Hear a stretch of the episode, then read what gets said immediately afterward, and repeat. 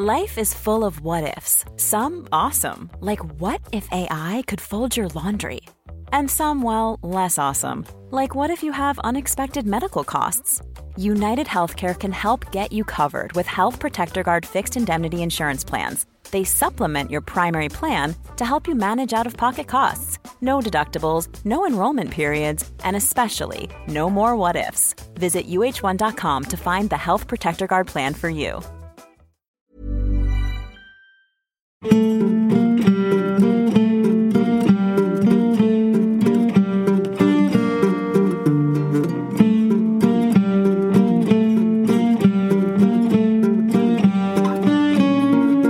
Herzlich willkommen, liebe Zuhörerinnen und Zuhörer.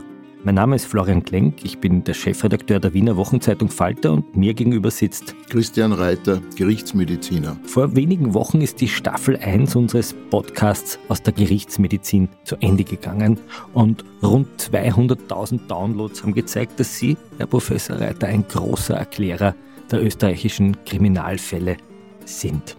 Und wir stecken schon mitten in den Vorbereitungen für die zweite Staffel, in der wir brandneue Fälle für Sie mitbringen werden.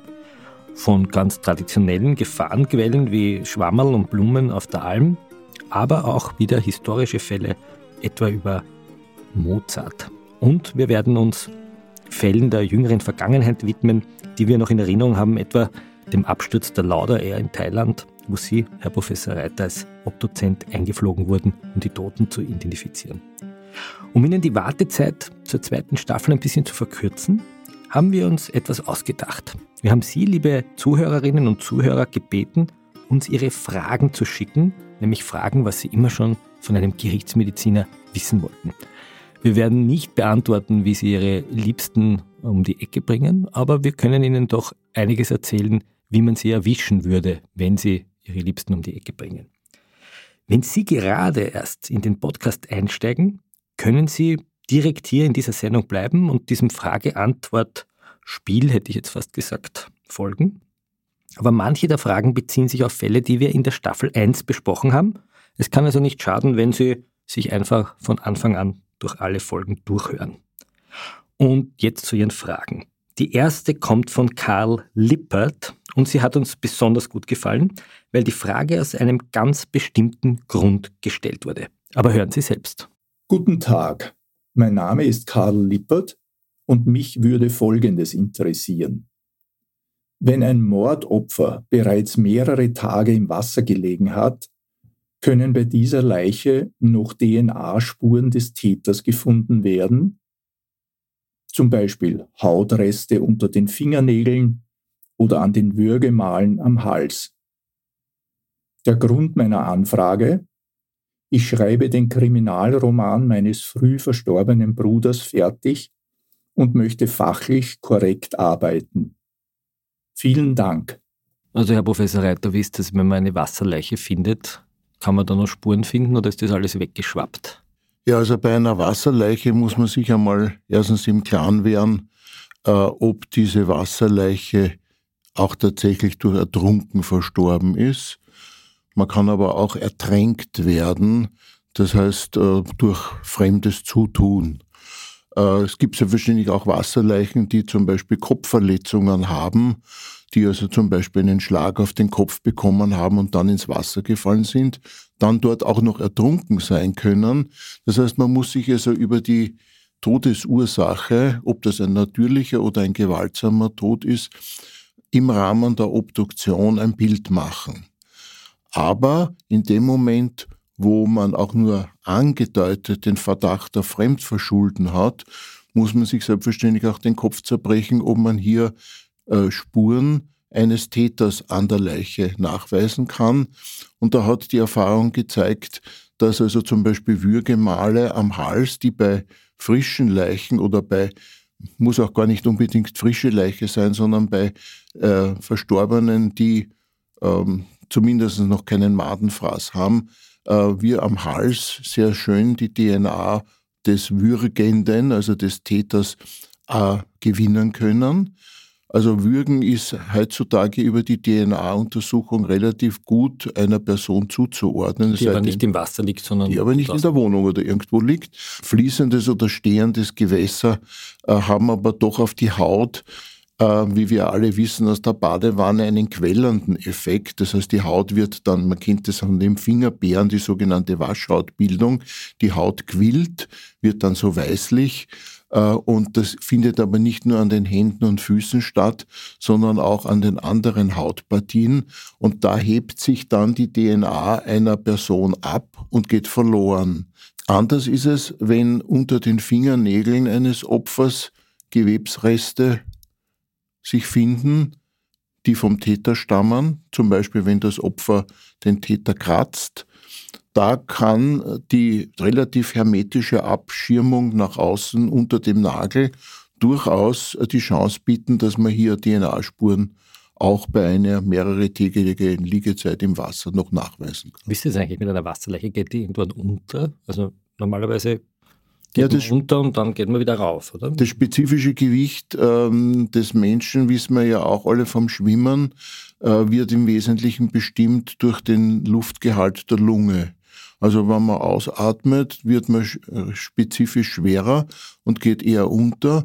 Äh, jetzt, wenn man ertrinkt, äh, dann wird ein größerer Teil äh, der Lunge auch mit Flüssigkeit gefüllt und es ist das spezifische Gewicht äh, in der Regel so, es sei denn, dass irgendwelche Kleidungen getragen werden, die Luftblasen enthalten, dann ändert sich selbstverständlich wieder das spezifische Gewicht des Gesamtkörpers. Aber in der Regel geht der Leichnam, also die Person nach dem äh, der Trinken unter und steigt dann ein paar Tage später wieder auf wenn es zu Fäulnisveränderungen kommt, weil durch die Fäulnis entstehen Gasbläschen und diese Gasbläschen ändern das spezifische Gewicht, so dass der Leichnam dann wieder aufsteigt. Und das hängt aber von der Temperatur des Wassers ab, denn die Fäulnis ist temperaturabhängig. Das heißt, im kalten Wasser liegt man länger unten als im warmen. Ja, also es gibt Alpenseen, ich denke zum Beispiel an den Lunzer See oder an den Attersee, äh, wo ein Leichnam, wenn er untergeht, und in relativ tiefe Schichten kommt, dann überhaupt nicht mehr aufsteigt, sondern dort am Boden liegen bleibt. Wenn er dann oben schwimmt, geht er dann wieder irgendwann unter? Wenn er oben schwimmt und die Wasserleichen schwimmen in der Regel immer mit dem Rücken nach oben, das heißt Extremitäten nach unten, äh, schwimmt er an der Oberfläche und ähm, sind die Leibeshöhlen mit Gasen gefüllt, also der Darm als auch die, die Lunge durch die Fäulnisgase äh, gefüllt. Und äh, erst dann, wenn diese Leibeshöhlen entleert werden vom Gas, also ich denke zum Beispiel, wenn es hier durch Tierfraß äh, zu Löchern kommt in den Körperhöhlen, dann kann das Gas dort austreten und dann kann der Leichnam wieder untergehen. Wie viele Leichen schätzen Sie liegen so am Donaugrund oder an den österreichischen Seen, die unentdeckt sind und dort, so wenn ich Sie richtig verstehe, eingefroren ja, also am Donaugrund, glaube ich, liegen kaum Leichen. Sie werden wahrscheinlich am Donaugrund in andere Länder transportiert. Äh, und dort ist die Frage, ob diese Leichen gefunden werden, ob diese Leichen dann auch entsprechend international äh, identifiziert werden. Darum haben wir in Wien den sogenannten Friedhof der Namenslosen, der direkt an der Donau liegt, wo die angeschwemmten Wasserleichen sind. Das war eine Region noch vor der Zeit, als dort äh, Stau, Stauwehren gebaut wurden, wo also hier Wasserleichen äh, sehr oft angeschwemmt wurden in dieser Region. Ähm, in den Alpenseen kann es schon sein, dass dort an, an, an einigen Seen äh, am Grund äh, Leichen liegen, die schon Jahrzehnte dort liegen. Ich kenne einen Fall aus Tirol, aus dem Achensee, wo also nach einem Verkehrsunfall viele Jahrzehnte später ähm, die Leiche einer dieser Insassen aus dem Auto geborgen wurde und dann identifiziert wurde, die ist Jahrzehnte am Boden des Achensees gelegen. Die skelettiert nicht, sondern da ist Die wandelt alles sich in Fettwachs um. Also Fettwachs äh, ist eine chemische Veränderung des äh, Fettes, äh, in dem das Fett in eine gipsartige Masse umgewandelt wird, die dann auch den Körper in den Umrissen ganz gut erhalten kann. Ich habe gesehen in einem Buch im Gerichtsmedizinischen Museum, da haben sie so eine Fettwachsleiche ausgestellt, die schaut eigentlich aus wie so ein Michelin-Männchen. Ne? Das ist so ein Wirklich ja, ballonartig ja, eigentlich. Weil das Körperfett durch beginnende Gasbildung ein bisschen aufgeschäumt wird, ähnlich wie Styropor. Also Styropor besteht ja überwiegend aus, aus, aus Gas und wenig aus Substanz. Und wenn es im Rahmen der Fäulnis Gasbläschen sich im Fett bilden, dann wird das Fett voluminöser. Und die Leute, die ursprünglich gar nicht dick waren, schauen dann aber als Fettwachsleichen relativ äh, fettleibig aus. Und das wird nicht von Tieren aufgefressen? Oder Nein, weil es hier zu chemischen Veränderungen des Fettes kommt, die sowohl für Bakterien als auch für Fresstiere, die halt an Leichen fressen, Fische oder, oder Krebse, sehr unbekömmlich ist und daher eigentlich nicht angegangen wird. Ist das am Meeresgrund eigentlich genauso? In so Gruselfilmen sieht man dann immer so Geisterschiffe am Boden, wo die Skelette drin liegen. Ist das im Meerwasser anders? Ja, also im Meer äh, ist es auch so, dass das, dass das Fett in Fettwachs umgewandelt werden kann. Nur darf man nicht vergessen, dass also die Dichte der Tiere, die an Leichen fressen, im Meer doch viel höher zum Teil ist. Und da bleiben meistens nur Skelette über, weil sich also auch in den Bodenschichten äh, von äh, Meeren hier äh, Tiere be bewegen, die halt da eigentlich zum Teil spezialisiert sind darauf, so Sedimentkadaver zu fressen. Lieber Herr Lippert, wir hoffen, das hilft, um die Stelle im Buch realitätsgetreu weiterzuschreiben. Wir wünschen viel Erfolg bei dem Projekt. Vielleicht, wenn es fertig ist, schicken Sie uns ein Exemplar und wir reden dann im Podcast darüber, ob das gepasst hat. Die zweite Frage, die wir bekommen haben, dreht sich am Rande zumindest um einen Fall, den wir in Staffel 1 behandelt haben, den Fall der Elfriede Blauensteiner. Wir erinnern uns, sie war die bekannteste oder eine der bekanntesten österreichischen Serienmörderinnen, die ihre Opfer, meist ältere, hilflose Männer, mit einem Medikament namens Euglucon geschwächt hat und dann umgebracht hat und geglaubt hat, man merkt das nicht, aber der Professor Reiter hat es aufgedeckt. Der Hörer, der die nächste Frage geschickt hat, hat freundlicherweise auf eine Karikatur vom großen österreichischen Zeichner Manfred Deix mitgeschickt, die wir jetzt vor uns liegen haben. Ich kann es nicht verhindern, aber ich liebe Manfred Deix. Darauf sieht man Elfriede Blaunsteiner, die den ehemaligen Bundespräsidenten Thomas Kleestil sehr verführerisch zuwinkt und sagt, Juhu, Tommy Burli, ich mach dich wieder pumperl gesund. Der Thomas Gestil war sehr schwer erkrankt, ist dann gestorben. Und dazu gibt's die nächste Frage. Lieber Herr Klenk, lieber Professor Reiter, mein Name ist Grill Charlie aus Schwarz in Tirol. Der Fall Blauensteiner hat mich veranlasst, wieder einmal in meinen Teigsbüchern zu blättern. Da bin ich dann gleich auf die damalige Causa Prima Thomas Klestil und seine mysteriöse Erkrankung gestoßen. Es gibt mehrere Karikaturen mit Klestil und Blauensteiner. Ich zitiere, Juhu, Tommy Bulli, ich mach die wieder Pumperl gesund. Eine Frage also, lag der Herr Bundespräsident auf Ihrem Seziertisch? Darf man das eigentlich verraten? Also selbst wenn er auf Ihrem Seziertisch gelegen wäre, dürften Sie uns das jetzt sagen? Ich glaube, ich kann das schon beantworten, weil ich es mit eindeutig Nein beantworten kann. Äh, und muss also darauf hinweisen, dass ja Gerichtsmediziner Obduktionen durchführen, wenn von Seiten der Justizbehörden der Verdacht auf Fremdverschulden vorliegt. Im Fall Glestil hat aber niemand jemals äh, irgendjemand behauptet, dass hier ärztliches Fehlverhalten oder Fremdverschulden vorgelegen hätte. Und deshalb kam es niemals zu einer gerichtlichen Leichenöffnung, sofern der Herr Bundespräsident Glestil überhaupt obduziert wurde, was sich meiner Kenntnis entzieht.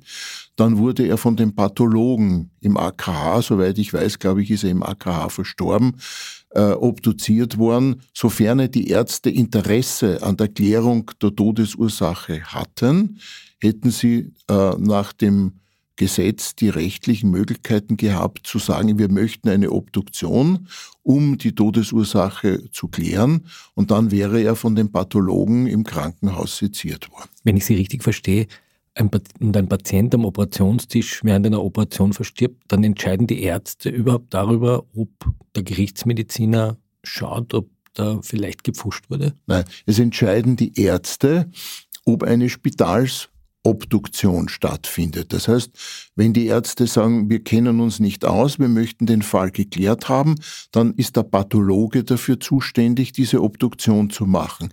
Wenn der Pathologe im Rahmen seiner Obduktion feststellt, hier gibt es Anhaltspunkte für zum Beispiel ärztliches Fehlverhalten, dann muss er diesen Fall bei der Staatsanwaltschaft anzeigen, die Obduktion abbrechen und wenn der Staatsanwalt dann sagt, ja, er möchte eine gerichtliche Obduktion, dann seziert der Gerichtsmediziner den Fall neuerlich beziehungsweise weiter. Das heißt, er setzt die Obduktion fort äh, und der Pathologe muss halt einfach alles so sicherstellen, dass der Gerichtsmediziner nicht behindert wird in der Lösung dieses Falles. Aber spitalsärztliche Fragestellungen werden vom Pathologen beantwortet und Fragen die strafrechtlich relevant sind, die fallen dann in den Zuständigkeitsbereich des Gerichts. Aber wenn ich Sie richtig verstehe, wenn jemand am Operationstisch stirbt, heißt das noch nicht automatisch, dass er auch vom Pathologen seziert wird. Äh, so ist es, aber wir geben den Ärzten im Rahmen der Ausbildung im Medizinstudium, leider Gottes ist das jetzt nicht mehr so der Fall, äh, aber wir haben immer den äh, jungen Ärzten gesagt, wenn ihr einen Todesfall habt im Rahmen eurer ärztlichen Tätigkeit und es könnte es könnte jemand kommen und euch einen Vorwurf machen, ihr hättet nicht korrekt gehandelt, dann ist es sinnvoller, diesen Leichnam nicht vom Pathologen sezieren zu lassen, weil ja eine Nachobduktion durch den Gerichtsmediziner immer nicht ganz so optimal ist, sondern zeigt diesen Fall sofort bei der Staatsanwaltschaft an. Ihr müsst ja das nicht betiteln mit Anzeige, sondern man kann das eleganter bezeichnen als Sachverhaltsdarstellung. Das ist weniger irgendwie äh, ehrenrührig, weil Ärzte sind ja auch ein bisschen vorsichtig, dass nicht gleich heißt, der hat sich selber anzeigt, sondern er hat eine Sachverhaltsdarstellung bei der Staatsanwaltschaft abgegeben und der Staatsanwalt entscheidet dann, ob er diesen Fall untersuchungswürdig erachtet oder nicht. Wenn er sagt, nein, er interessiert sich nicht dafür, dann kann man immer noch diesen Fall vom Pathologen sezieren lassen. Machen das die Ärzte oder haben die eher Es hat sich in den Let also ich überblicke jetzt hier 40 Jahre gerichtsmedizinische Tätigkeit und es hat sich unter den Ärzten doch eingebürgert, dass man in den Fällen, wo man so als Arzt ein Knödelgefühl im Hals hat und sich denkt, hm, ich weiß nicht, ob da nicht irgendwelche Verwandten kommen und herumquerulieren, dann macht man eine Sachverhaltsdarstellung bei der Staatsanwaltschaft. Der Staatsanwalt sagt meistens nicht nein. Und dann hat man mit Rundsiegel und äh, Unterschrift eines Sachverständigen eine, ein Ergebnis, wo die Verwandten dann eigentlich sich zufrieden geben müssen. Sind eigentlich Verwandte bei Obduktionen manchmal dabei? Wollen die das? Wir haben das in einer Folge besprochen, im Fall Aliyev. Eine sehr spannende Folge, kann man sich nachhören. Ist es das üblich, dass Verwandte manchmal dazukommen und sagen, da will ich jetzt dabei sein, weil ich wittere alles mögliche Böse?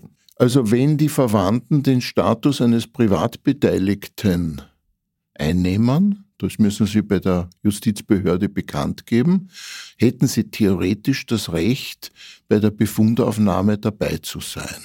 Ich kann mich aber nicht erinnern in den letzten 40 Jahren, dass Verwandte bei Obduktionen dabei waren, weil es doch auch für Verwandte eine massive psychische Belastung darstellt und auch für den Gerichtsmediziner eher eine, ich will nicht sagen eine Belästigung, aber eine Irritation bei der Befundaufnahme darstellt. Es ist besser, man, man untersucht einen Fall unabhängig vom privaten Ambiente des Verstorbenen. Man versucht sich ja hier eh zu entkoppeln. Ich habe eigentlich gedacht, dass man, wenn man im Spital stirbt, auf jeden Fall seziert wird. War das nicht früher so üblich? Wie ein Kind war es geheißen, wenn man im Spital stirbt, wird man seziert. Es war früher häufiger so, dass die Ärzte, Klammer auch, auch unter dem Aspekt der Qualitätskontrolle, äh, früher häufiger Obduktionen beantragt haben. Und ich kann mich nur erinnern, ich habe es ja, glaube ich, in einer der Sendungen auch gesagt, dass ich ja äh, auf einer Pathologie einmal gelernt habe und auch auf einer Pathologie gearbeitet habe. Das war die Geschichte mit dem, der aufgewacht ist am Blech. Auch eine sehr schöne Folge, wenn Auch Sie einsteigen wollen. Die lebenden Toten heißt diese Folge und es geht um Menschen, die tatsächlich lebendig am Seziertisch liegen und Sie haben sowas erlebt. Aber wir verraten Gut. nicht, wie das ausgegangen ist. So ist es. Aber äh, im Spital wurde früher häufiger obduziert. Ähm, die Pathologen waren auch personell etwas besser bestückt, so dass man also auch Zeit hatte, Obduktionen zu machen. Heute ist es bei den Pathologen oft so, dass sie viel zu wenig Leute haben, um die Obduktionen zu machen, so dass man sagt, okay, wir konzentrieren uns als Pathologen mehr auf die Befundung von mikroskopischen Präparaten, von Biopsien zum Beispiel. Und das Obduzieren ist eher in den Hintergrund geraten. Ähm, es wäre günstig, wenn der Personalstand der Pathologien aufgestockt wird, mehr obduziert wird, weil man dann auch eine bessere Qualitätskontrolle hätte. Also es hat nachgelassen. Millions of people have lost weight with personalized plans from Noom, like Evan, who can't stand salads and still lost 50 pounds. Salads generally for most people are the easy button, right? For me, that wasn't an option. I never really was a salad guy. That's just not who I am. But Noom worked for me. Get your personalized plan today at Noom.com. Real Noom user compensated to provide their story. In four weeks, the typical Noom user can expect to lose one to two pounds per week. Individual results may vary.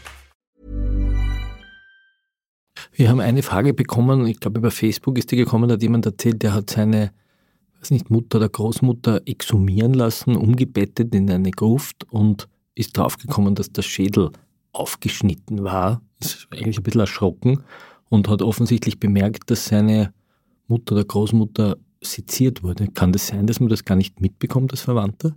Das kann durchaus sein, dass man also als Verwandter nicht mitbekommt, dass also der Verstorbene obduziert wurde. Man bekommt meistens dann einen Totenschein ausgehändigt, auf dem nicht draufsteht, ob man obduziert wurde oder nicht, steht der Todesursache drauf. Äh, und es kann sein, dass einem das irgendwie entgangen ist, auch in der Trauer. Äh, da verstirbt jemand in der Familie und es ist nicht das erste Thema, ob der obduziert wurde oder nicht. Und kann man später dann draufkommen, ja, der wurde obduziert. Ob ist das eigentlich so, dass man das den Leuten am liebsten gar nicht mitteilt, weil es ein bisschen unangenehm ist zu sagen, wir haben ihren Verwandten obduziert und aufgeschnitten? Nein, es wäre kein Grund, dass es unangenehm wäre, aber man möchte vielfach auch den Verwandten eine weitere psychische Belastung nicht zumuten und daher wird es nicht so offiziell so thematisiert, dass man sagt, ja, und, und übrigens haben wir auch ihr Oma obduziert. Kann ich mich eigentlich dagegen aussprechen? Also wenn es jetzt kein Kriminalfall ist, könnte ich dann sagen, ich möchte das nicht, weil ich, weiß nicht, hänge einer Religion an, die davon ausgeht, dass die Körper unversehrt bestattet gehören? Kann ja, das ist ein schwieriges Thema. Äh, grundsätzlich, äh, so wie das das Krankenanstaltengesetz sieht, haben die Verwandten hier kein Einspruchsrecht gegen eine Spitalsobduktion und schon gar nicht gegen eine gerichtliche Leichenöffnung.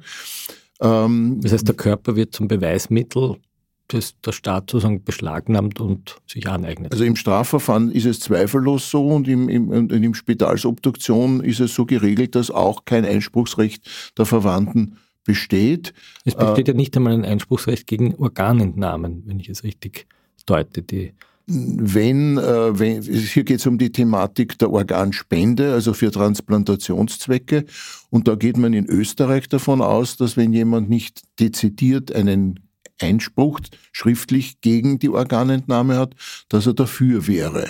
Das heißt, man kann die Leiche nicht nur sezieren, sondern man kann ja das Herz oder die Lunge oder die Leber. Man entnehmen. kann, wenn die Organe eine gute Qualität erwarten lassen und ähm, dieser Patient hier zu einer Transplantation geeignet wäre, kann man hier sozusagen Organe entnehmen, um anderen Leuten zu helfen. Das Finde ich eine gute Lösung. Viele schrecken sich jetzt vielleicht, man muss sagen, in Deutschland ist es genau umgekehrt und die haben ein großes Problem, Organe zu bekommen, um Leben anderer Menschen zu retten. So ist es. Und das heißt, wir können hier in Österreich sehr stolz sein, dass wir hier so eine großzügige äh, rechtliche Regelung dafür haben, weil wir doch in Österreich einen großen Anteil der Patienten, die Organe brauchen, hier auch entsprechend versorgen können. Eine Frage, die noch gestellt wurde, auch in den sozialen Medien, ist, ob dann die Verwandten eigentlich den Befund bekommen können. Also wenn man draufkommt, die Großmutter wurde seziert vor 20 Jahren oder vor 30 Jahren oder auch immer, kann ich dann, habe ich dann ein Recht als Erbe diesen Befund zu bekommen? Also bei Spitalsobduktionen müssten Sie sich als Rechtsnachfolger dieses Verstorbenen, also als Erbberechtigter, an die Pathologie des jeweiligen Krankenhauses wenden und die Obduktionsbefunde sollten mindestens 20 Jahre aufgehoben sein, so dass man sagen kann, wenn man innerhalb von 20 Jahren sich dort meldet und nachweist, dass man hier Rechtsnachfolger ist, dann sollte man diese Obduktionsbefunde auch bekommen. Aber ich muss Erbe sein. Das heißt, wenn ich der Ehepartner bin und im Testament stehen vielleicht die Kinder, und ich gerne das wissen, hat ja ansteckende Krankheit. Der Rechtsnachfolger. Der Rechtsnachfolger. Bei gerichtlichen Leichenöffnungen ist es auch so, äh, dass Sie sich am günstigsten Fall hier als äh, Privatbeteiligter diesem Strafverfahren, egal ob es dann eingestellt wird oder nicht, anschließen und äh, haben dann das Recht bei der Staatsanwaltschaft Akteneinsicht zu nehmen bzw. eine Aktenkopie zu bekommen. Die nächste Frage kommt von einer Gruppe Medizinstudentinnen und Studenten, was uns besonders freut, weil wir ja mit dem Podcast offensichtlich auch das Fachpublikum der Zukunft erreichen. Und Fabian S. schreibt, dass eine Gruppe Studierender jede Woche unseren Podcast eingeschaltet hat und sie würden Folgendes gerne wissen, ich lese es vor, gibt es noch etwas, das einen erfahrenen Gerichtsmediziner erschaudern lässt oder ekelt? Graust es Ihnen noch manchmal? Ja, äh, also das Problem Erschaudern ist ja mehr ein psychisches Problem, dass man sich sozusagen über Umstände des Todes eines Menschen einen das psychisch belastet.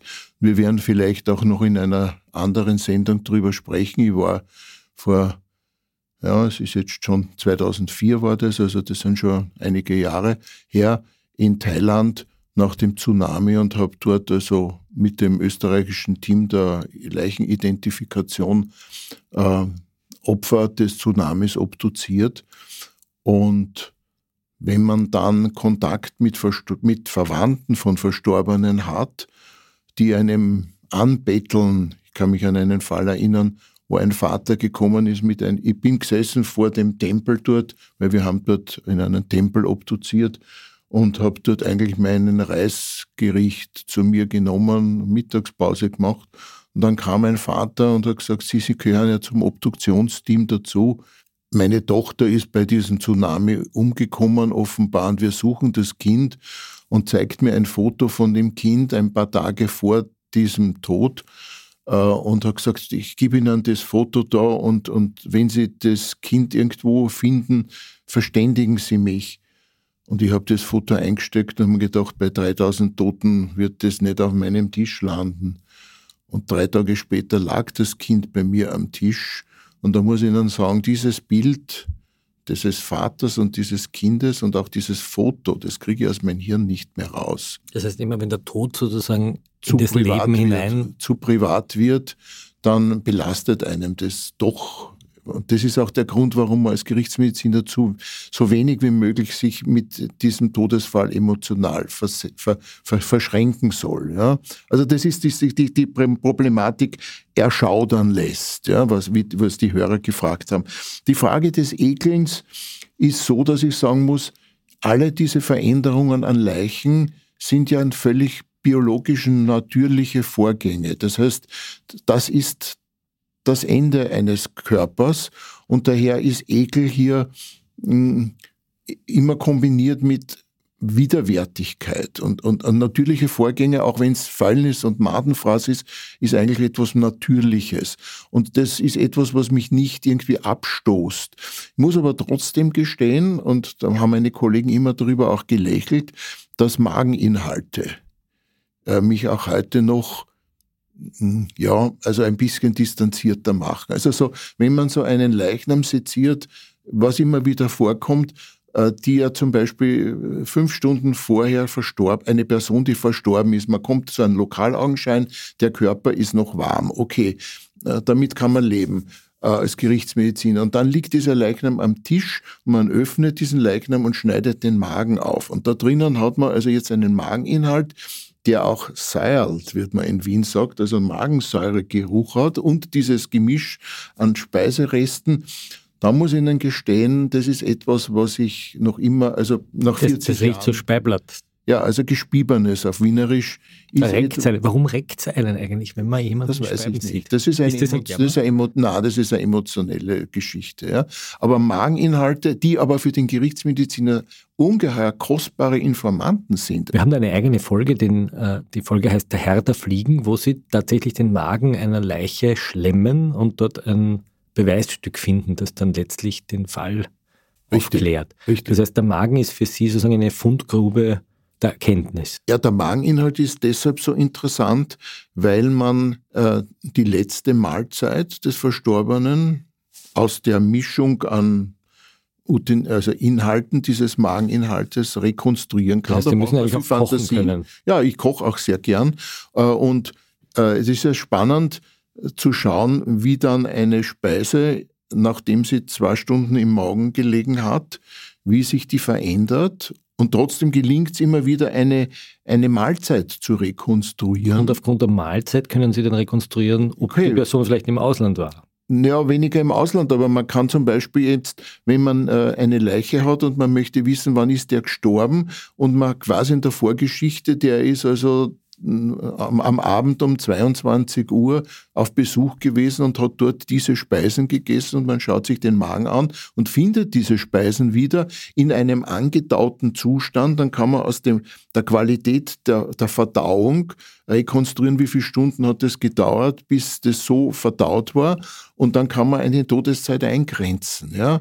Äh, es gibt sogar die mein Lehrer Holzerbeck hat das unter Anführungszeichen erfunden, die vorletzte Mahlzeit, nämlich man schlemmt nicht nur den Mageninhalt, sondern man untersucht den gesamten Darminhalt in, in, in verschiedenen Abschnitten und versucht aus den Resten im Stuhl und im, im Verdauungstrakt andere Mahlzeiten davor zu rekonstruieren, um sozusagen sich ein Bild zu machen, über die Chronologie der Speisenfolge und daher auch die Frage, wann ist er gestorben. Das heißt, der Darm und der Magen sind so eine Art Timeline genau. der letzten Und, und Tage. daher, ich muss Ihnen gestehen, dass also das Schlemmern von Darminhalt mich eigentlich nicht so aufregt, äh, obwohl ja das Stuhl immer eher negativer besetzt wird als Erbrochenes. Aber das ist für mich weniger störend. Aber so als richtig warmer, seichernder Mageninhalt, das ist schon etwas, wo ich Probleme habe. Ich war mal bei Ihnen sezieren für eine Radiosendung und da lag eine Leiche auf dem Tisch. Also gab es zwei Erlebnisse, die mich heute noch beschäftigen. Das eine war, es lag eine Leiche auf dem Tisch, die beim Joggen, also der Mann ist beim Joggen gestorben und war von lauter Maden im Gesicht zerfressen, hat ausgeschaut wie in so einem Gruselfilm von Stephen King, so, so kitschiges Hollywood. Das war eigentlich gar nicht grauslich, sondern grauslich war für mich, dass er diese Nike-Schuhe anhatte und so eine Sportkleidung. Kann man das nachvollziehen, dass Leute so auf einmal noch ihre Kleidung anhaben, so wie man sie gefunden hat und irgendwie so mitten aus dem Leben gerissen werden? Ja, Ekel ist eine extrem subjektiv besetzte Angelegenheit. Ja. Äh, und äh, wenn ich da, wir haben jetzt zum Beispiel die Thematik ganz aktuell, dass sich Leute echauffieren, dass Insekten in Lebensmitteln in Zukunft äh, verwendet werden können. Das ist der Ekelfaktor Insekt. Ja? Ich kann mich nur in meine Kindheit erinnern, als ich das erste Mal in meinem Leben Shrimps gegessen habe. Das war für mich ekelig. In der Zwischenzeit haben wir uns alle daran gewöhnt, Shrimps zu essen und haben es anders psychisch besetzt. Und jeder von uns hat zu anderen Themen einen Ekelfaktor. Und wenn Sie damals bei diesem Jogger an der Kleidung, in diesem Kleidungszustand einen Ekel empfunden haben, ja, aber das Sie so unmittelbar, aber diese, diese Maden im Gesicht und gleichzeitig ja. noch diese Kleidung aus dem vollen jungen Leben, das hat irgendwie nicht zusammengepasst. Es gab auch einen Moment, wo man da hineingekommen ist in dieses Leichenhaus, da sind da sehr viele Körper gelegen, die eigentlich noch so wie schlafende Menschen ausgeschaut haben. Und ich weiß nicht, ob das heute noch so ist, die, die, die Menschen wurden dann mit so einem, mit so einem Fuchsschwanz aufgesägt. Also nicht elektrisch. Ich glaube, das hat den Grund, dass die Bakterien und die Viren nicht so sollen. Ja. Und da gab es diesen Moment, wo man die Kopfhaut sozusagen mhm. nach unten geklappt hat. Diese Verwandlung des Menschen in ein Präparat. Mhm. Und das war eigentlich das Grauslichste, finde ich. Ja, also das, das, damit man den Schädelknochen aufsägen kann, muss man also die Kopfhaut nach vor und nach hinten klappen, weil man hat einen Obduktionsschnitt vom Ober ja, man hat einen Obduktionsschnitt vom Oberrand der, der, der Ohr, Ohren über die Scheitelhöhe und dann wird der vordere Teil und der hintere Teil nach hinten geklappt und dann ist der Schädelknochen frei daliegend und dann sägt man den Schädel auf, um ans Gehirn zu kommen. Und äh, diese Veränderung eines Gesichtes in ein Präparat, so wie Sie das richtig gesagt haben, ist ein psychischer Sprung, den man gelernt haben muss. Und es muss einem von vornherein klar sein, dass dieser Körper, der vor einem liegt, jetzt zu einem Präparat geworden ist. Wobei das Präparat, Präparat dann überhaupt nicht mehr schockierend ist. Das schaut man sich an, so wie im Josephinum die Wachs. Man tariert das dann nahe, ja.